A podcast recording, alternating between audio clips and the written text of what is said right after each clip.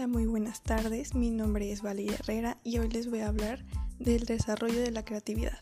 Para empezar, ¿qué es la creatividad?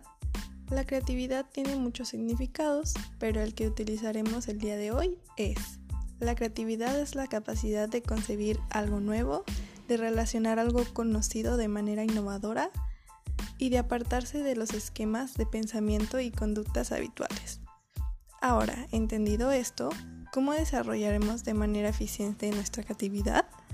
Bueno, primer punto, mediante la actitud que tomamos ante un conflicto.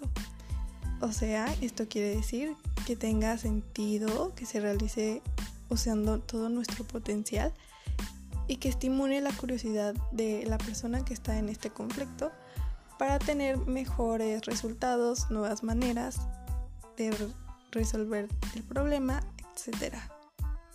Punto número 2. La forma de usar la información.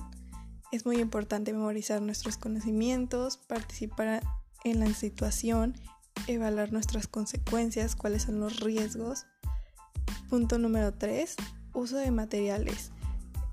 O sea que usemos materiales totalmente diferentes a los que estamos acostumbrados y proyectemos nuestros pensamientos de manera innovadora. Punto número 4.